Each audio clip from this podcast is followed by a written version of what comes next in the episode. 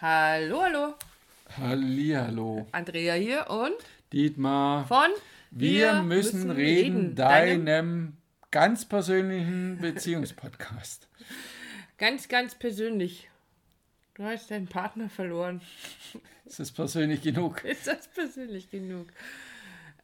Du bist damit um die Ecke gekommen mit dem Thema und ich finde das super spannend, was da so draus entstanden ist. Ich habe meinen Partner verloren. Wie, wie, wie ist das bitte schön gemeint?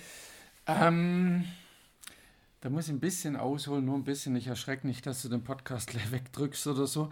Ähm, ich halte uns, ich weiß, dass wir ein paar sind, die, die sehr viel miteinander reden und sehr viel austauschen und viel kommunizieren. Und trotzdem war es an einem Morgen, ich war unterwegs und habe gedacht, warum fühle ich mich eigentlich gerade so, so verloren, so, so alleine? Ähm, obwohl du da bist, obwohl wir reden. Und dann habe ich gedacht, so dieses, ja, warum? Weil wir viel über unsere Paare reden, weil wir viel über unsere Kinder reden, viel über das Business reden, viel über die Finanzen reden, viel über Sport reden, alles, was so dazu kommt. Aber mir in dem Augenblick momentan zu wenig über uns und unsere Gefühle oder was es mit mir macht. Und das war plötzlich so dieses, man kann viel reden und trotzdem das Gefühl haben, sich verloren zu haben. Also wir reden viel, aber trotzdem zu wenig. Wann du das so auf den Punkt bringen willst, Oder Nein, wir, wir reden reden viel, aber viel, über die falschen Sachen oder über aber nicht die. nicht über, über, über das, wie es sich anfühlt oder wie ich mich fühle oder so oder wie es dir damit geht. Wir gehen da ganz, oder immer mal wieder drüber über Punkte, wo ich sage, stopp an dem Punkt, dürfen wir, mag ich gern tiefere Gespräche führen. Okay. Mehr dann, miteinander. Okay, dann nehmen wir jetzt mal ein ganz äh, tatsächlich mal so ein Beispiel dafür, was natürlich, äh, was vielleicht so der eine oder andere äh, da draußen mitnehmen kann, ist, wenn wir morgens aufstehen oder wenn wir beim Frühstücken sitzen, dann fragen wir uns schon immer, wie hast du denn geschlafen? Ähm, oder wie geht's dir heute Morgen? Und wir hatten vor zwei Tagen ähm, jetzt müsst ihr wissen, dass wir die totalen äh, Nachtskuschler sind. Also es ist jetzt nicht so, dass wir, dass jeder so in, auf seiner Seite liegt oder wir dann irgendwann so auseinander Oder jeder eine eigene Decke Jeder, hat. ganz anderes Thema. Also wir hängen, wir krabbeln so die ganze Nacht so hintereinander her und hängen da, kleben ziemlich aneinander. Und das sorgt natürlich dafür, das weißt du auch, so Löffelchenstellung, ähm, dass irgendwie immer ein Arm zu viel ist. So, und ähm, bei dir nicht, oder was? Also bei mir, Nee. bei mir ist immer ein Arm ist Ich irgendwie habe eher ein zu wenig. ein Arm zu wenig. Okay.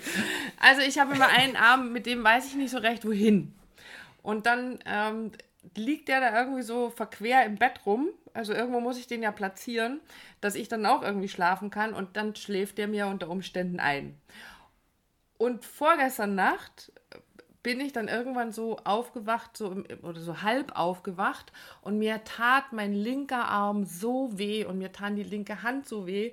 Äh, linke Hand war eingeschlafen und der Arm tat so weh und das wurde auch irgendwie so über die Nacht nicht besser. Der tat morgens immer noch weh.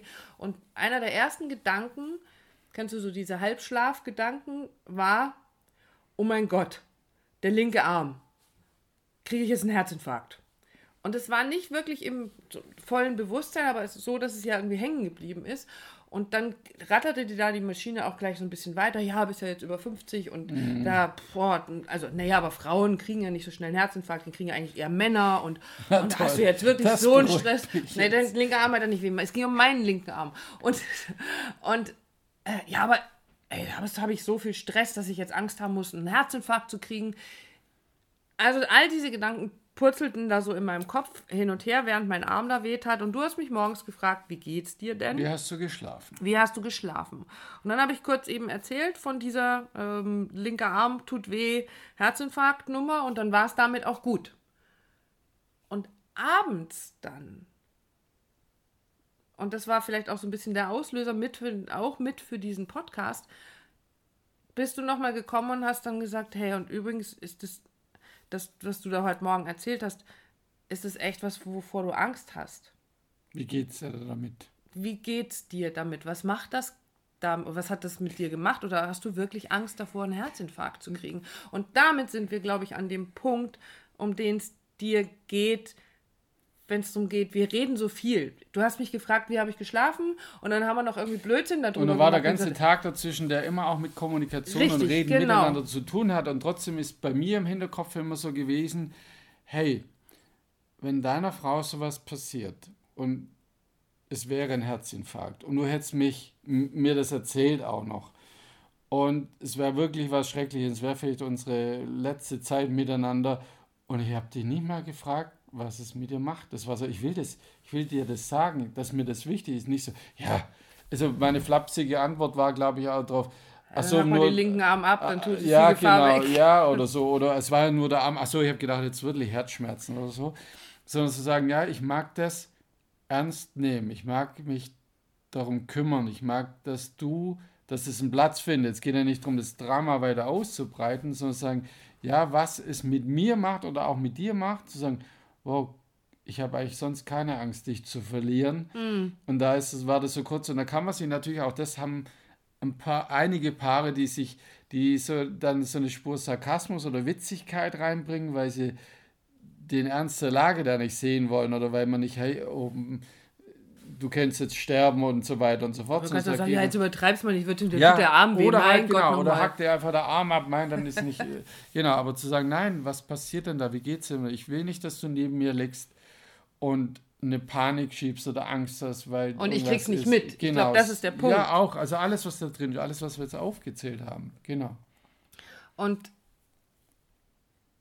was ich mir so notiert habe, war wirklich ein verdammt, da ist so viel Alltag.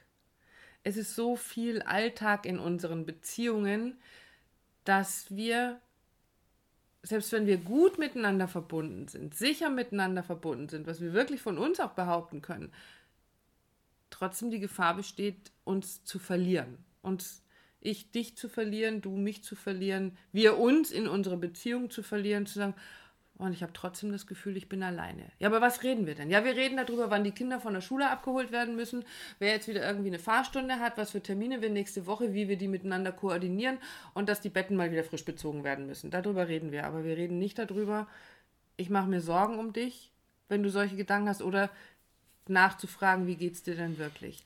Und wir haben uns ganz, ganz lange dagegen gewehrt, gegen einen, einen Vorschlag, der von einigen Beziehungsexperten da draußen auch gemacht wird. Und ich freunde mich immer ein bisschen, ein kleines bisschen mehr mit dem an, nämlich wie so ein Gesprächsdate zu haben. Warum?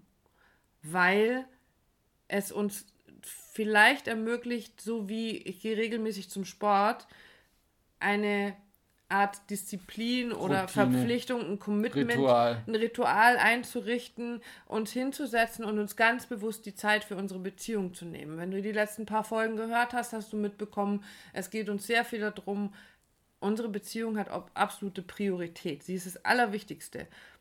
Und die müssen wir stärken. Und wenn wir die gestärkt haben, dann kann daraus ganz, ganz viel entstehen. Dann kann auch im Außen ganz viel entstehen. Aber dann fühle ich mich sicher und aufgehoben. Und dann bin ich glücklich und bin innerlich entspannt. Und, und deswegen ist vielleicht so eine, lass uns das Wochenende einläuten oder die Woche beenden am Sonntagabend bei einem Glas Tee, Rotwein, was auch immer du bevorzugst und sagen, okay, und jetzt quatschen wir mal eine halbe Stunde, eine Viertelstunde einfach tatsächlich über uns und nicht über unsere Termine und uns da auch die, unsere Beziehung diese Achtsamkeit, diese Wertschätzung entgegenzubringen. Wir drücken sie in so vielen Bereichen aus, scheinbar, indem wir große Hochzeiten feiern. Wow, es ist uns so wichtig und das, da passt alles und, und danach geht es irgendwie verloren in so vielen Ja, wie Alltag. immer halt. Das, die Beziehung hat zu funktionieren und das, da komme ich auch zum Punkt, den wir immer wieder hören und den wir gut kennen. Und wenn du heute zuhörst, kennst du das sicher auch. Ähm, ganz viele Paare haben einen guten Funktioniermodus. Mhm. Die funktio kommen dann auch und sagen, ja, wir, wir, wir, funktionieren gut als Team oder wir mhm. funktionieren gut miteinander Und es ist natürlich, um den Alltag mit den Kindern, mit dem Job, mit allem anderen drumherum zu bewältigen, sagt aber nichts aus, wie das Innenverhältnis miteinander wirklich ist. Thema Nähe, Verbundenheit, Zärtlichkeit, Zeit über die Gefühle, über die Emotionen zu reden, wie es mir damit geht, was es mit mir macht und so weiter und so fort. Ja, und ich mag das tatsächlich nochmal so als Gedankenexperiment mit rausgeben. Wie viel Gedanken machst du dir, wenn du eine Feierlichkeit, ich nehme jetzt mal in dem Fall eben dieses Hochzeitsfest, planst, wenn ihr euch Gedanken darüber macht. Es ist euch so, so wichtig, nach außen zu zeigen und diesen Tag zu etwas ganz Besonderem zu machen. Und dann darf alles passen und dann soll alles passen. Und da wird ganz viel Achtsamkeit draufgelegt, ganz viel Fokus draufgelegt. Und die Frage, die ich da stellen möchte, ist wirklich, und wie viel Fokus legst du auf die, also damit zeigst du, wie wichtig dir das ist, wie wichtig dir diese Liebe ist zu deinem Partner. Und wie viel Fokus legst du nach diesem Hochzeitstag auf deine Beziehung? Wie viele innere Hochzeitsfeiern hast du schon? Ja, und da mag jetzt vielleicht der ein oder andere kommen und sagen, ja, mhm. aber wir haben ja Alltag und, und dann hör dir den Podcast nochmal von vorne an. Hör zu, was Dietmar eben gesagt hat zum Thema, wir sind so ein gut funktionierendes Team. War das dein Ziel, als du geheiratet hast? Also das dein Ziel, als du mit deiner Partnerin, deinem Partner zusammengezogen bist, als du gesagt hast, wir möchten, wir sind ein Paar. Ist das der Hintergrund, die Hidden Agenda gewesen? Oh, ich suche mir da jetzt jemanden, mit dem ja, ich als Paar gut will. Da kann ich auch in eine WG ziehen, Freunde. Also, das ist doch was anderes. Und sich das, glaube ich, wieder bewusst zu machen und dann eben zu wissen, ich möchte wissen, wie es dir geht. Und zwar, was es wirklich in dir denkt. Welche Geschichten musst du dir gerade anhören?